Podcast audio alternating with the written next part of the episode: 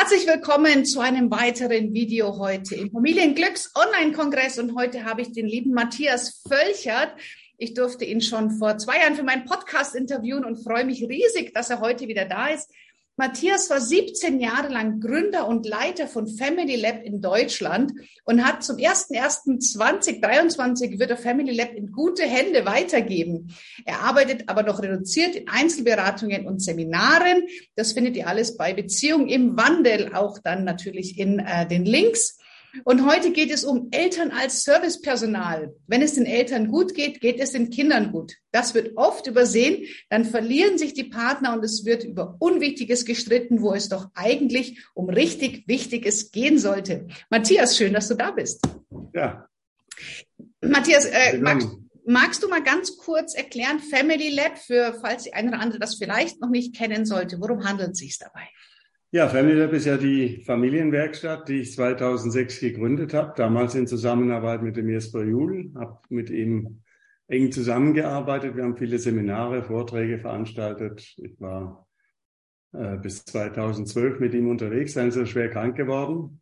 Mhm. Dann habe ich die Seminare übernommen und die Vorträge und so weiter und habe, wir haben mittlerweile über 1000 Trainerinnen und Trainer in den Family Lab Seminarleitertrainings und Family Lab Familienberatungen und das wird Schule machen und so weiter in den verschiedensten Kursen aus- und weitergebildet. Und ja, das ist ein gutes Netzwerk, viele Informationen für Eltern, die äh, Unterstützung suchen und äh, sich für ein Familienlabor, ein Family Lab interessieren, das nicht die Antworten vorgibt, sondern in Zusammenarbeit mit den Eltern äh, das entwickeln will. Mhm. Und äh, basierend auf der Idee, dass die Lösungen innerhalb der Familie schon vorhanden sind und dass die nicht von außen kommen müssen. Was von außen kommen muss, ist vielleicht die Information, dass man mit dem aufhört, was nicht funktioniert hat und mit etwas weitermacht, was den Beteiligten besser tut. Und da kommt man natürlich in Konfrontation mit den eigenen, mit der eigenen Erziehung, mit dem, was man selbst gelernt hat ähm, und äh, wo einem dann die eigenen Eltern oder Schwiegereltern sagen, äh, das hat mir auch nicht geschadet. Da hm. haut man drauf mit Worten oder mit Taten. Und äh, ja, die Zeit ist leider noch nicht vorbei.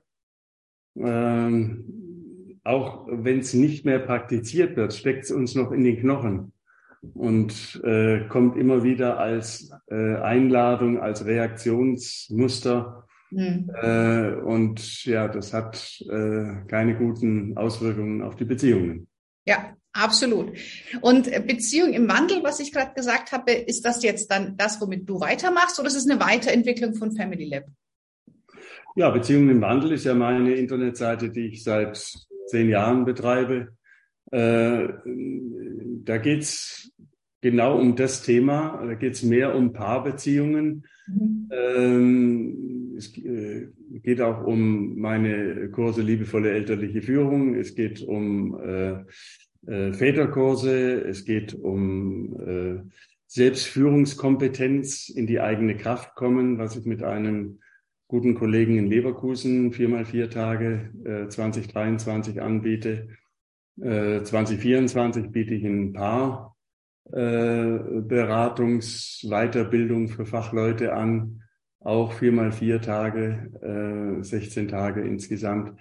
Also Beziehungen im Wandel ist eigentlich die Beschreibung meiner Tätigkeit, was ich äh, in Einzelberatungen und in äh, ja, Zoom-Beratungen und so weiter mit äh, Menschen betreibe, überwiegend Paarbeziehungen, aber äh, ich habe ja in den, in den Anfang 2000er Jahren äh, mit Paarberatung und überwiegend Trennungsberatung, wo auch das Buch Trennung in Liebe entstanden ist, angefangen, habe dann äh, durch die Arbeit mit dem Jesper Juhl äh, mich sehr auf Familien konzentriert und jetzt geht's wieder zurück zu den Paaren. Mhm. Okay, spannend.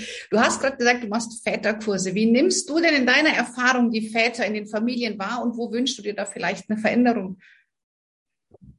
Die Veränderung ist schon passiert. Mhm. Als ich angefangen habe, 2000 mit Väterkursen, waren vier da. Einmal drei und einmal fünf. Okay. Das ist doch nicht, ist überschaubar. Das ist überschaubar. Und jetzt waren, jetzt, jetzt gerade letztes Wochenende ist der Kurs zu Ende gegangen, waren 21 Väter da. Mhm. Wir hatten 30 Anmeldungen. Also, äh, das ist jetzt in der Gesellschaft angekommen. Ähm, es sind auch nicht mehr nur die ganz jungen Väter, mhm. die, ja, wo sich die Erziehung der Eltern, die Arbeit der Eltern, ihrer Eltern auswirkt äh, und die anders denken, die mehr für ihre Kinder da sein wollen, die nicht, wenn sie in die Verhandlungen mit den Unternehmen für ihren Job und ihr Gehalt gehen, sich nicht mehr mit dem Firmenwagen ködern lassen, sondern die äh, sagen, Firmenwagen kannst du behalten, ich brauche mehr Freizeit. Mhm. Ich arbeite Montag, Dienstag, Mittwoch, Donnerstag und Freitag hätte ich gerne frei. Ich habe mit einer Schreinerei gearbeitet. Äh, die haben vor fünf Jahren umgestellt auf vier Tage ähm, Arbeit, 20 mhm. Angestellte, die arbeiten vier Tage und haben dann alle drei Tage frei. Mhm. Und äh, die Väter sagen einfach, da kann ich mich richtig erholen. Da habe ich Zeit für die Familie. Da muss, komme ich nicht am Freitagabend platt zurück. Brauche mal den Samstagvormittag eigentlich, um durchzuatmen. Da muss ich aber noch schnell in die Läden und dies und das einkaufen und Müll auf, ein, äh, auf die Deponie fahren und äh, zum Recycling und äh, so das machen, was, was halt alle so machen. Und äh, wenn ich dann am Samstag Fußball gucken will oder zum Tennis spielen gehen will, fragen mich die Kinder, aber Papa, jetzt bist du da, jetzt wollen wir dich. Äh, das Ganze konzentriert sich dann auf anderthalb Tage und das ist einfach zu wenig, um sich selber zu regenerieren. Und das ist zu wenig, um ja, äh, Qualität innerhalb der Familie zu schaffen. Aber mit drei Tagen sieht die Sache anders aus. Da habe ich mehr Zeit und dann ist auch diese Work-Life-Balance Lüge nicht mehr so da, wie sie uns die ganze Zeit verkauft wurde. Mhm. Sondern das ist eine äh, realistische ähm, ja, Basis, die in skandinavischen Ländern, in Schweden vor allen Dingen, in Dänemark, ganz üblich ist. Äh, da arbeiten alle bis 17 Uhr und wer länger da sitzt, muss, äh, lässt, muss sich fragen lassen, äh, ob er überfordert ist mit seinem Job oder ob er das nicht schafft in der Zeit von 9 bis 17 Uhr.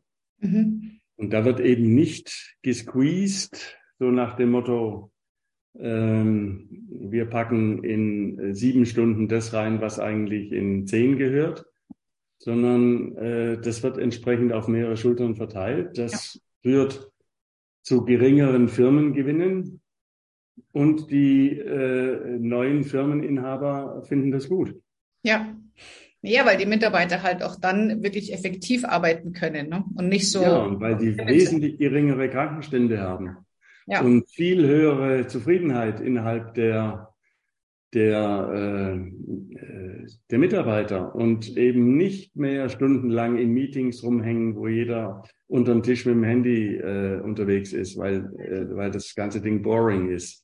Ja, ähm, ja, das ist total spannend. Erlebst du denn auch, dass, ähm, sag ich mal, Väter sich, ja, oder hast du eine Erklärung, warum sie sich ein bisschen weniger in die Erziehung einbringen? Ist es, weil sie es vorgelebt bekommen haben oder weil es berufstechnisch nicht geht? Wo siehst du da irgendwie eine Möglichkeit, was man da vielleicht nochmal machen kann, wenn, wenn man noch nicht so modern ist? Ja, also ich habe ja gedacht, äh, ich könnte mit Kindern erst was anfangen, wenn sie laufen können und sprechen können. Mhm. Das war falsch. Mhm. Äh, der Vater muss ran ans Baby. Ja. An das kleinste Kind äh, muss es halten, muss dabei sein. Warum? Ja, weil die Forschung mittlerweile weiß, äh, dass der Hormonhaushalt des Mannes sich verändert, des Vaters sich verändert und dass dadurch ähm, äh, eine Umstellung stattfindet, so dass der Vater auch, ähm, würde fast sagen, mütterliche Gefühle hat, aber darum, das sind keine mütterlichen Gefühle, sondern das sind mitmenschliche Gefühle für das kleine Kind. Und dann hört die Idee, mit dem kann ich nichts anfangen, ich kann ja nicht stillen, die hört ganz schnell auf, weil äh, der Vater einen Bezug zum Kind hat und das Kind auch zum Vater. Ja. Ähm, und dann ist nicht nur die Mutter ähm, nur noch die äh, Prinzessin, die äh, den ausschließ ausschließlichen Zugang zum Kind hat, weil sie stillen, äh, weil sie äh, das Kind nachts in den Schlaf bringt und nachts da ist und so weiter, sondern der Vater ist auch da. Mhm. Der Vater nimmt dann auch das Kind und beruhigt das Kind und gibt dem Kind vielleicht äh, abgepumpte Milch oder was auch immer. Mhm. Also wenn wir wollen, dass die Väter sich engagieren für ihre Kinder, dann muss es ganz früh erfolgen. Dann äh, müssen die Mütter auch abgeben. Das fällt Müttern sehr schwer. Deshalb kann man Vater sein nicht von Müttern lernen.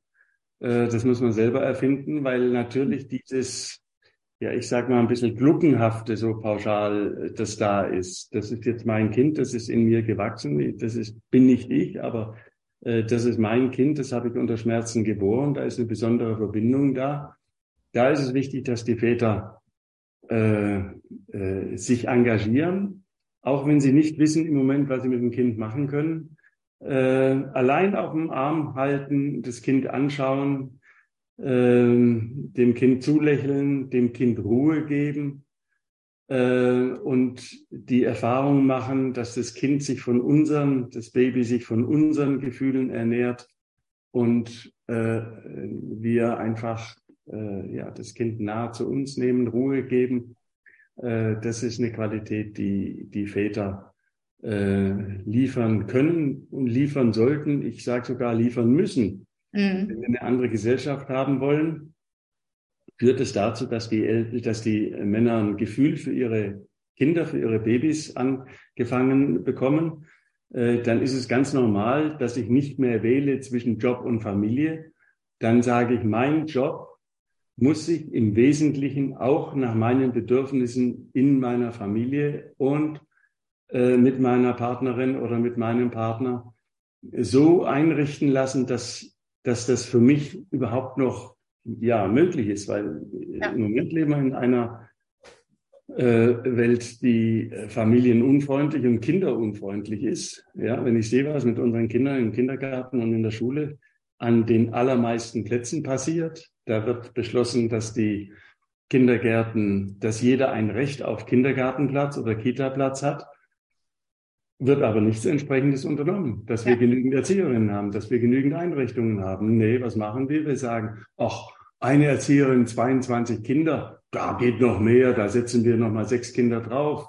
Hm. Ich kann mit 22 schon nicht zurechtkommen, dann macht es mit 28 auch nichts. Ich habe ans bayerische Kultusministerium geschrieben und die haben mir äh, was von Kita-Programm 2050 geschrieben. Das sind die Kinder, die jetzt in die Kita gehen, äh, haben selber schon Kinder. Genau, für deren Kinder die haben, ist dann. Die haben nicht keine Planung, die wollen kein Geld in die Hand nehmen.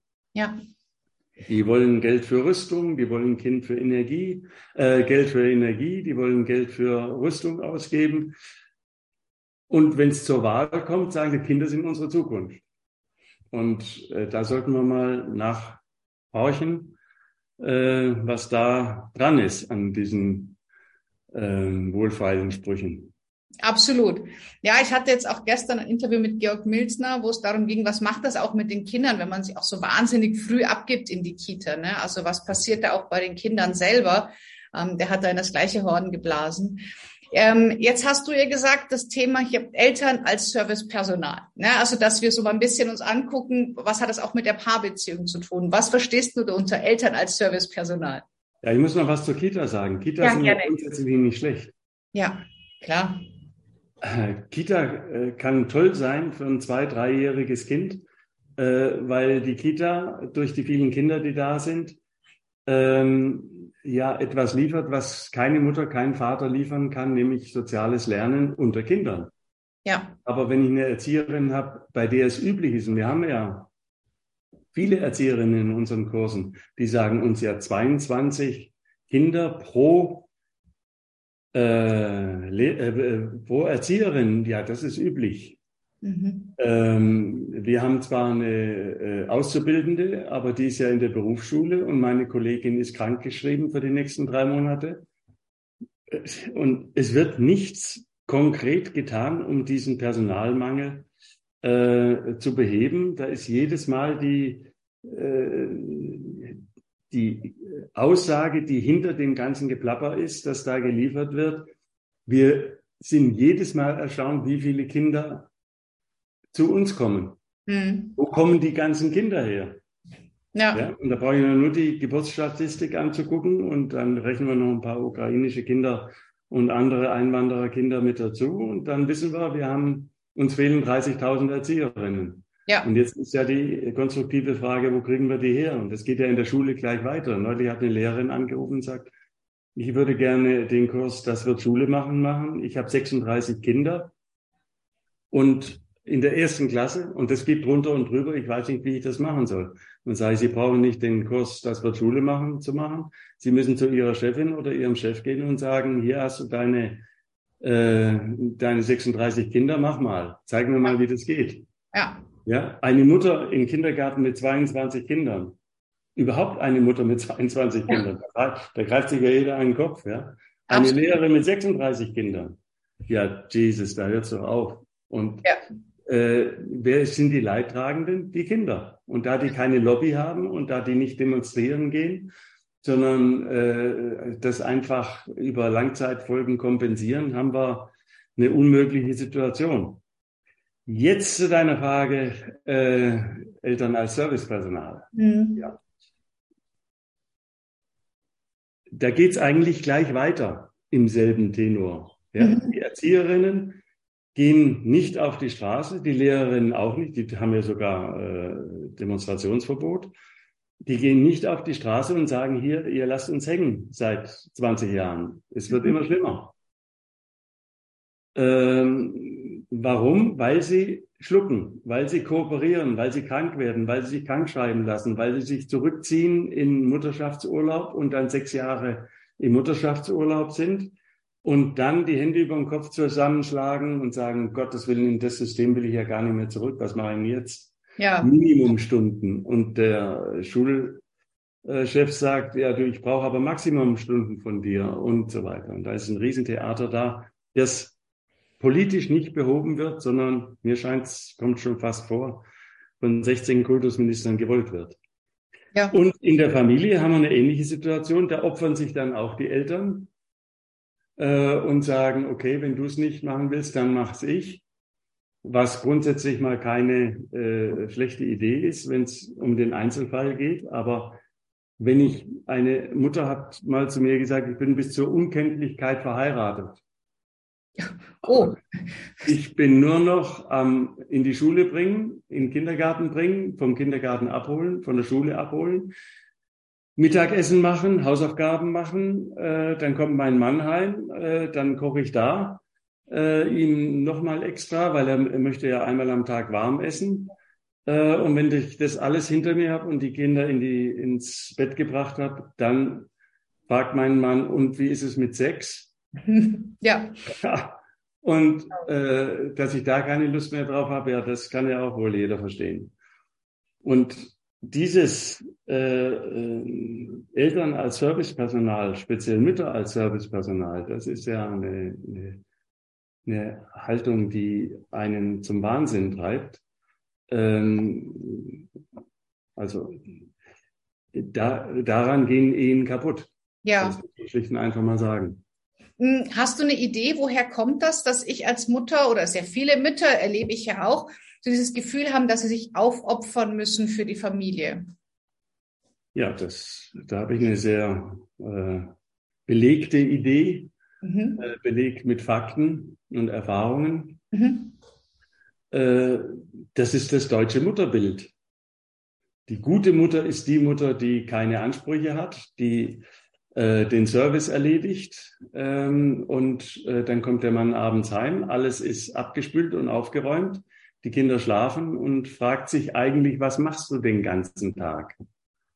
Ja, mhm. und das ist ja auch so ein Klischee. Äh, aber stimmt leider in vielen Beziehungen noch. Äh, das ist ein Punkt, dass man die Arbeit, die eine Hausfrau und Mutter macht, nur dann sieht, wenn sie sie nicht mehr macht. Wenn ja. das ungespülte Geschirr rumsteht, wenn äh, die äh, angebrannten Kochtöpfe da sind, wenn äh, die Kinder schreien wie am Spieß, äh, wenn, wenn sie verkleckert sind überall, wenn das Zeug nicht gewaschen ist und getrocknet und schön reingelegt wieder in, in den Schrank. Äh, also diese ganze Arbeit, dieser ganze Service den Eltern, äh,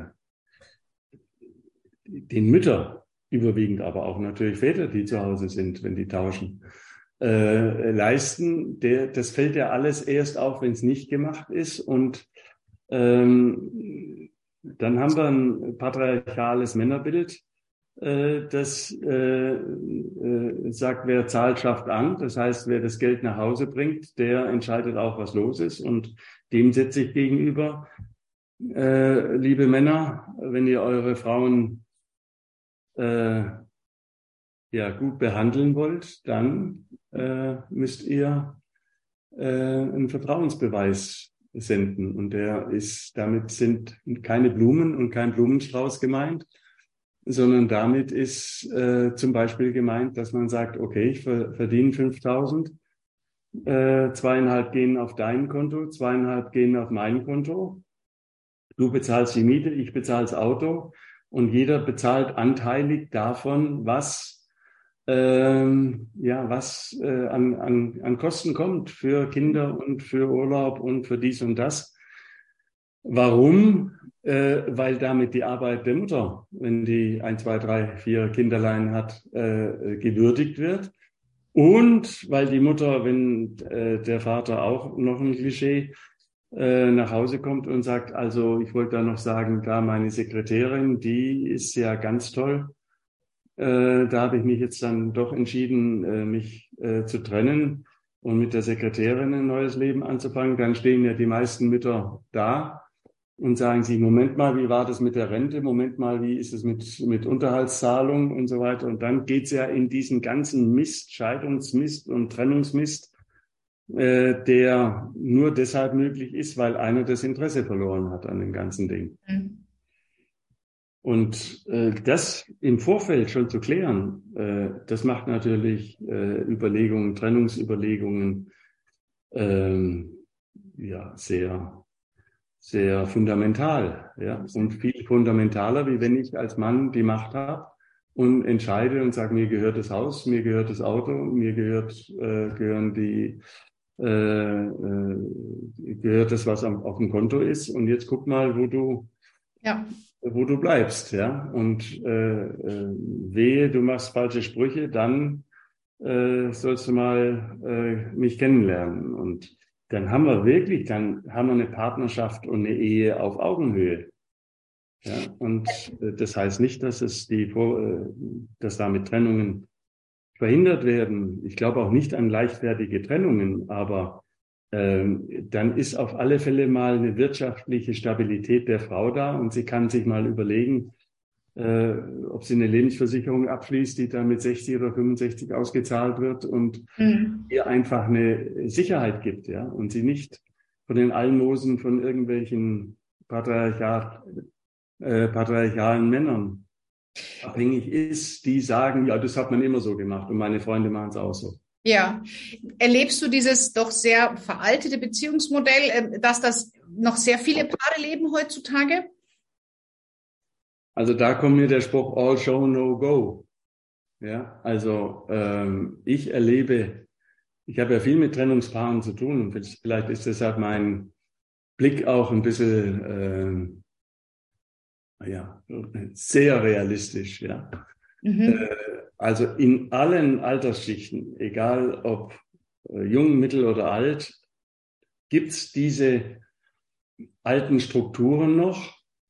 Und wenn ich sage, ja, das wäre vielleicht eine Idee gewesen, dass sie ihr Gehalt teilen, dann gucken mich die Männer oder die alleinverdienenden Frauen mit großen Kulleraugen an und sagen, ja, aber das würde ja bedeuten, und dann kommt's ihnen, ja, das würde natürlich Machtverlust bedeuten. Hm.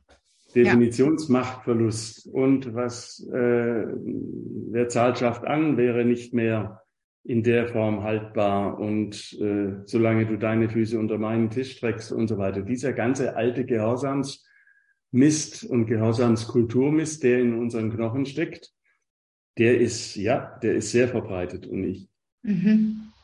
Äh, wage mal eine Prognose, 70 Prozent machen das noch so. Ja, und wenn jetzt hier äh, eine Mutter zuhört, sagt, boah, das ist ja genau mein Beziehungsmodell, was der Matthias hier erzählt. Was rätst du, was wäre so die ersten ein, zwei Schritte, was sie tun sollte, um etwas zu verändern? Vertrauensvolles Gespräch mit dem Mann. Mhm. Lieber Paul, lass uns mal zusammen dieses Video, Video angucken. Der verrückte Matthias Völchert schlägt das und das vor. Äh, was hältst du davon? Mhm. Und dann hört man ja, was der Mann sagt. Ob der sagt, äh, ja, das können wir machen. Da habe ich noch gar nicht dran gedacht. Oder bist du verrückt? Traust du mir nicht? Mhm. Oder äh, was, was willst du damit? Also dann wird ja oft die Vertrauensfrage gestellt. Ja? Äh, wo soll das hinführen? Hast du einen Geliebten? Willst du dich trennen? Und so weiter. Dann wird ja gleich die äh, gelbe Karte gezeigt und die rote wird schon mal ein Stückchen äh, rausgeholt, dass es die ja auch noch gibt. Mhm. Äh, unter den Umständen äh, bin ich aber sehr äh, vorsichtig jetzt mit dir. Also da wird gedroht sehr oft äh, und äh, das sind ja alles wichtige Informationen für eine Frau und Mutter, äh, wie schnell ihr Partner äh, von äh, geliebte Frau, wir hätten, ich hätte gerne Sex, äh, zu, äh, Moment mal, aber so nicht mit mir. Mhm. Wo kommen wir denn dahin? Und das ist ja eine interessante Frage. Wo kommen wir denn dahin? Da müsste man mal hingehen und mal schauen, wo wir da hinkommen. Und ich weiß, wo man da hinkommt. Äh, das sind dann die Frauen, die äh, äh, ähm, ja mit quasi nichts dastehen, die äh, zehn Jahre für ihre Kinder auf Karriere verzichtet haben, die ihre Kinder äh, schön äh, äh, morgens fertig für Kindergarten und Schule gemacht haben und abends äh, fertig fürs Bett. Und der Mann hat viel geleistet, das darf man ja auch nicht ähm, außer Acht lassen. Der hat sich auch ein Bein rausgerissen. Aber auf die Idee, die Frau für ihre Leistung zu honorieren, kommen ja die wenigsten. Ja. Ja, ich kenne dann Frauen, die kriegen dann Taschengeld, 500 Euro ja. von ihrem Mann. Ich sage, sag mal, also das ist ja auch nicht auf Augenhöhe unbedingt. Ja. Okay. Ähm, also das heißt, dass äh, dein Rat, ich nehme an, ist halt wirklich von Anfang an gucken, dass ich als Frau eine Beziehung auf Augenhöhe führe. Also dass ich da gar nicht reinrutsche in so eine Situation. Ja, das ist ja die Theorie. Ja? Die Praxis also, ist ja, sagen. wir feiern eine äh, geile Hochzeit ähm, mit 5000 Leuten und äh, geben da so richtig Gas und machen eine richtige ähm, Sause. Und ich habe ja äh, überhaupt nichts dagegen. Die Leute sollen feiern, wie sie wollen. Aber dann sollen sie bitte auch während und äh, wenn die Beziehung zu Ende geht, äh, nicht dieselbe Saute mit einem anderen Vorzeichen machen und den anderen äh, zerstören wollen ja, und schuld, schuldig machen wollen für ihre eigenen äh, Zustände, die sie selber mitgeschaffen haben. Mhm. Also was macht man? Äh, das richtet sich, was ich sage, richtet sich ja nicht gegen Männer, sondern das richtet sich an eine stabile Partnerschaft. Mhm. Ja. Das ist der Hintergrund. Es soll eine stabile Partnerschaft geben. Es soll eine Partnerschaft in Gleichwürdigkeit geben, auf Augenhöhe. Das stärkt. Und das haben diejenigen, die sich um die Kinder kümmern, egal ob Männer oder Frauen, das haben die verdient. Und dass es in unserer Gesellschaft noch nicht gibt, muss man es einführen. Mhm. Und ähm, genau, so diese stabile Partnerschaft, wo du sagst, das bedarf einfach auch manchmal etwas unromantischerer Absprachen und äh, wie, wie würdest du es also in Vertragsform machen oder wie würdest du sagen, wenn man sagt ganz konkret, ich stehe jetzt da an dieser Situation? Wir brauchen keinen Vertrag. Mhm. Dein Netto halbieren wir und weiter geht's. Da brauchen wir keinen Vertrag machen. Mhm. Oder wenn die Frau auch arbeiten geht, aber weniger, beides zusammenschmeißen und jeder die Hälfte, ne? So, so mhm. macht man es. Ja? Frau verdient 1000, Mann verdient 4000, haben wir 5000, jeder kriegt zweieinhalb netto auf sein Konto und bezahlt das Leben der Familie davon. Ja. Okay. Jetzt so, ist ja Geld. Was übrig bleibt, wird gespart. Frau schließt eine Lebensversicherung ab oder spart auf eine Immobilie oder dass man das gemeinsame Haus kauft und das schreibt man nicht auf einen in der Familie, sondern das ist ein gemeinschaftliches, äh, äh, äh, ein gemeinschaftlicher Wert, der innerhalb der äh, Ehe oder Beziehung geschaffen wurde. Und wenn es auseinandergeht, dann wird es wieder fair 50-50 geteilt. Hm. Okay, das ist das Finanzielle. Und wie ist es mit dem, ähm, zum Beispiel auch die Aufteilung zu Hause, wer was macht jetzt? Weil ich meine, ja klar, die Männer sind vielleicht weniger zu Hause, aber ich denke, es gibt ja trotzdem Zeiten, wo man gemeinsam daheim ist, ähm, die man sich ja auch aufteilen sollte.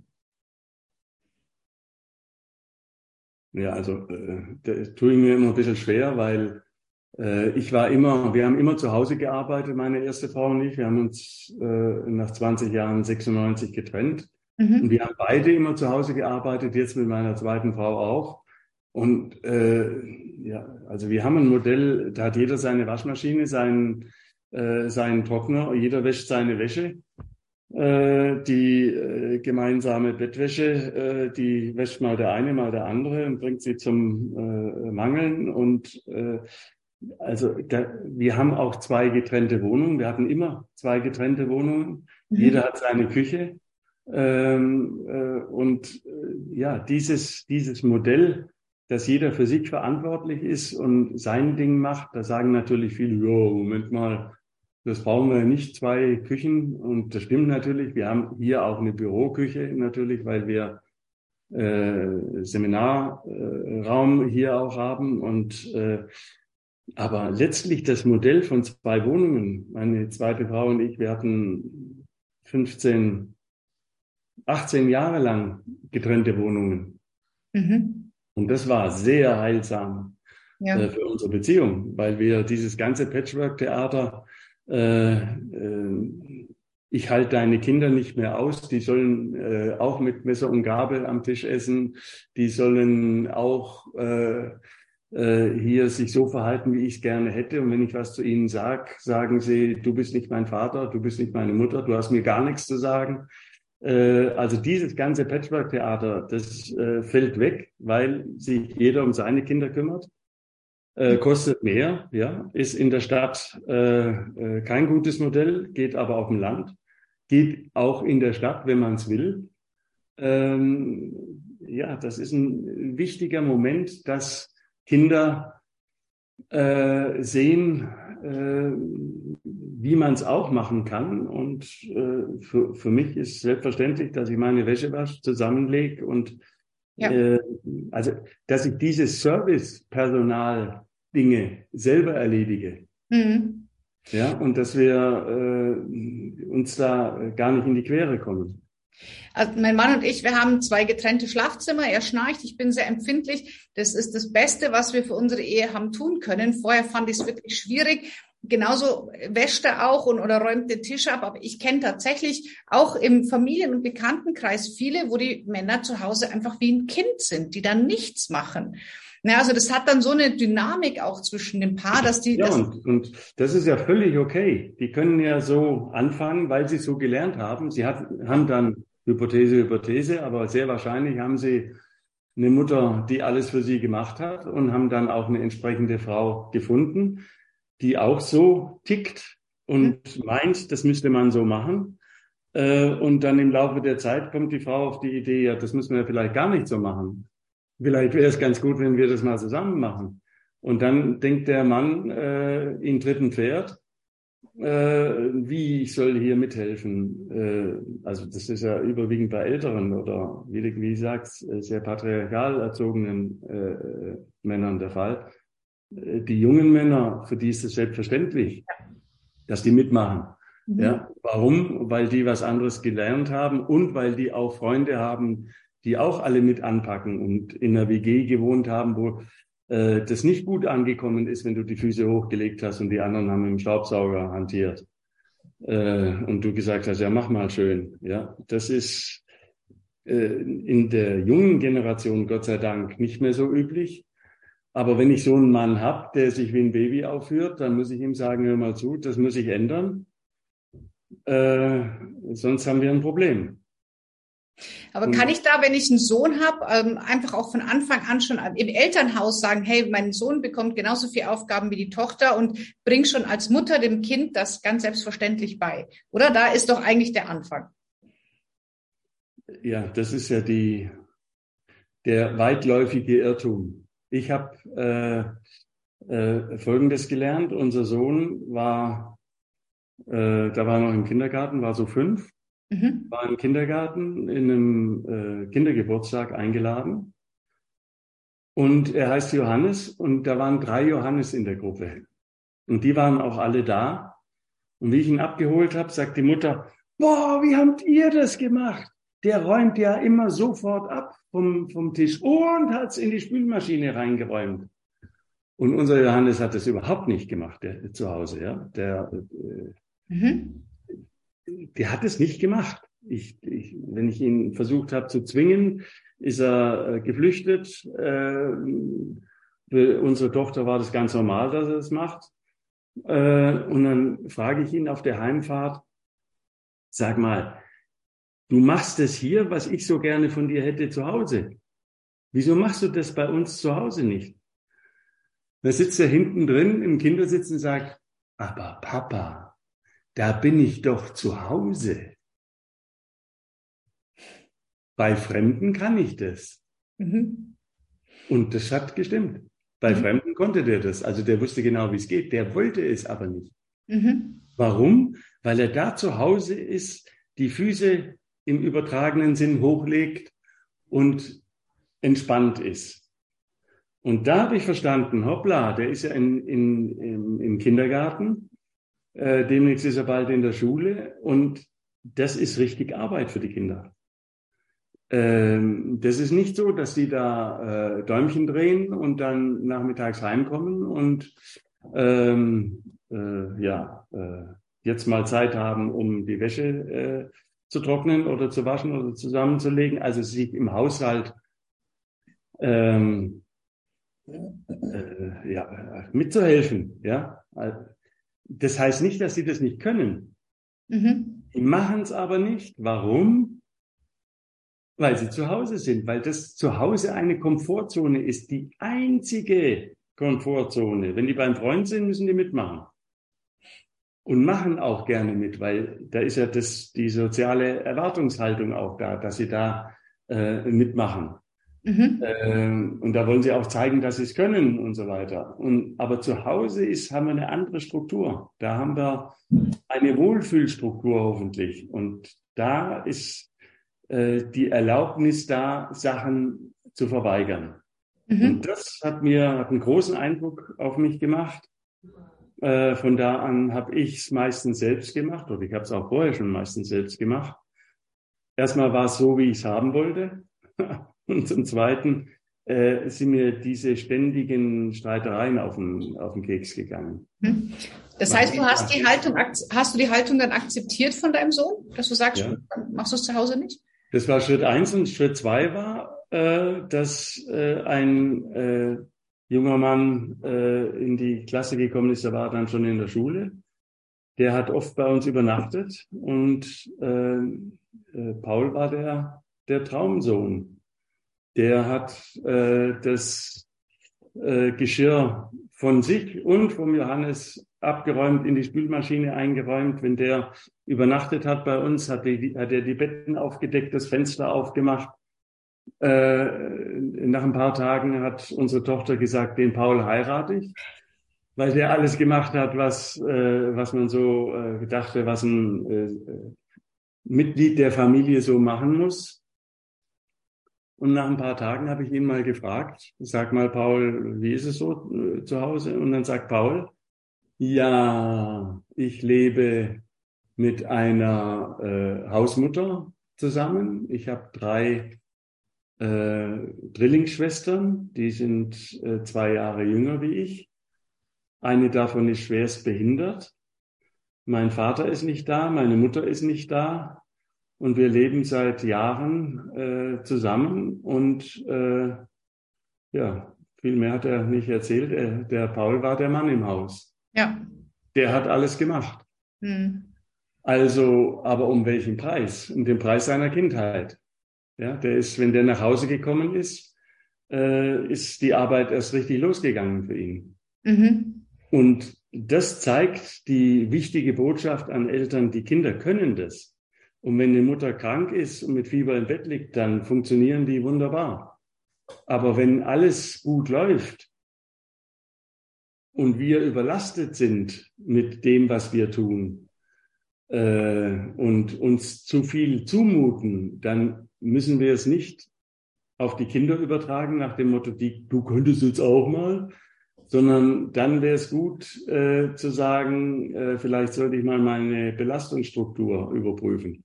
Mhm. Äh, äh, und vielleicht den äh, Job, wo ich mir noch ein bisschen was dazu verdienen, kündigen äh, und mit meinem Mann reden, dass wir unsere Ausgaben so weit reduzieren, äh, dass das möglich ist, weil äh, ich äh, sonst durchdrehe.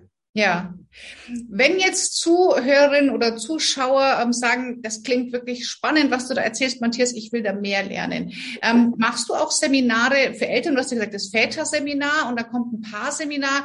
Ähm, oder ist das jetzt momentan aktuell eher für, für Erzieherinnen, Erzieher? Wie, wie kann man da mit dir in Kontakt? Nein, liebevolle elterliche Führung ist ja ein schönes Seminar. Da geht es mhm. genau um diese Themen. Ist im April nächsten Jahres, findet man auf der Seite bimw.de beziehungsweise im Wandel.de. Mhm. Ähm, ja, das ist ein gutes Seminar für äh, äh, Eltern, die nachdenken, was sie anders machen wollen. Ähm, Väterseminar natürlich für Väter. Äh, dann gibt's die Weiterbildung Selbstführungskompetenz. Da geht's auch um solche Themen, aber im Wesentlichen um einen selbst. Und ja, das wäre jetzt okay. mal das Angebot für nächstes Jahr. Super, das werden wir alles verlinken. Wenn jemand sagt, er möchte da bei dir gerne in Kontakt treten, dann kann man einfach nur einen Klick unter das Video oder unter das Audio und dann ist man schon auf deiner Seite und kann sich dann mit deinen Aus- und Weiterbildungen auseinandersetzen. Und ja, vielen, vielen Dank für deine Zeit, Matthias. Die ist jetzt ja. schon gerannt, schon eine Dreiviertelstunde im Gespräch, ist sehr, sehr schnell vergangen. Ja. Ähm, ich würde dir gerne am Ende nochmal das Wort geben. Was würdest du gerne abschließend noch den Eltern mitgeben? Entspannt euch. Genießt eure Kinder. Okay. Die Zeit mit den Kindern ist schneller vorbei, als man denkt. Und äh, alle Eltern, also wirklich alle, haben die Idee, ach, hätte ich doch mhm. mehr Zeit gehabt. Und jetzt bin ich ja bald 70. Ähm, da ist, äh, dann kommt die Zeit, ähm, wo du vielleicht äh, alleine bist als Vater oder als Mutter, weil alle anderen drumherum gestorben sind. Und dann ist ja die Frage, was machen die Kinder? Sagen die, ach, der Alte, den tun wir ins Heim. Äh, dann kommt das zurück, was ich als äh, Vater oder als Mutter geliefert habe. Mhm. Und äh, deshalb hat es äh, einen doppelten und dreifachen und fünffachen Nutzen, gut mit den Kindern, vor allen Dingen gut mit sich und gut mit der Paarbeziehung umzugehen und sich ans Werk zu machen, um zu wachsen und persönliche äh, Dinge, die einen äh, schier aus der Bahn werfen, anzugehen und vielleicht sich Beratung zu nehmen, vielleicht auch eine Therapie zu machen. Aber es müssen ja nicht alle in Therapie, sondern es geht ja eigentlich um Eigenreflexion und äh, sich überlegen, was, was mich stört, was äh, ja, schwer für mich ist und dafür Worte finden und äh, das in, im Zusammenspiel mit der Partnerin, mit dem Partner so äh, erzählen von sich, äh, ja, dass es einen gut tut, dass es einen weiterbringt, dass Vorwürfe aufhören und dass man einfach mal die Schwächen des anderen und die eigenen aushalten kann. Super. Alles klar. Vielen, vielen Dank für die Schlussworte, Matthias. Ja, bitteschön. Und ich wünsche dir noch eine ganz tolle Zeit. Wünsche ich dir auch. Alles Gute dir. Gute. Tschüss, Kira.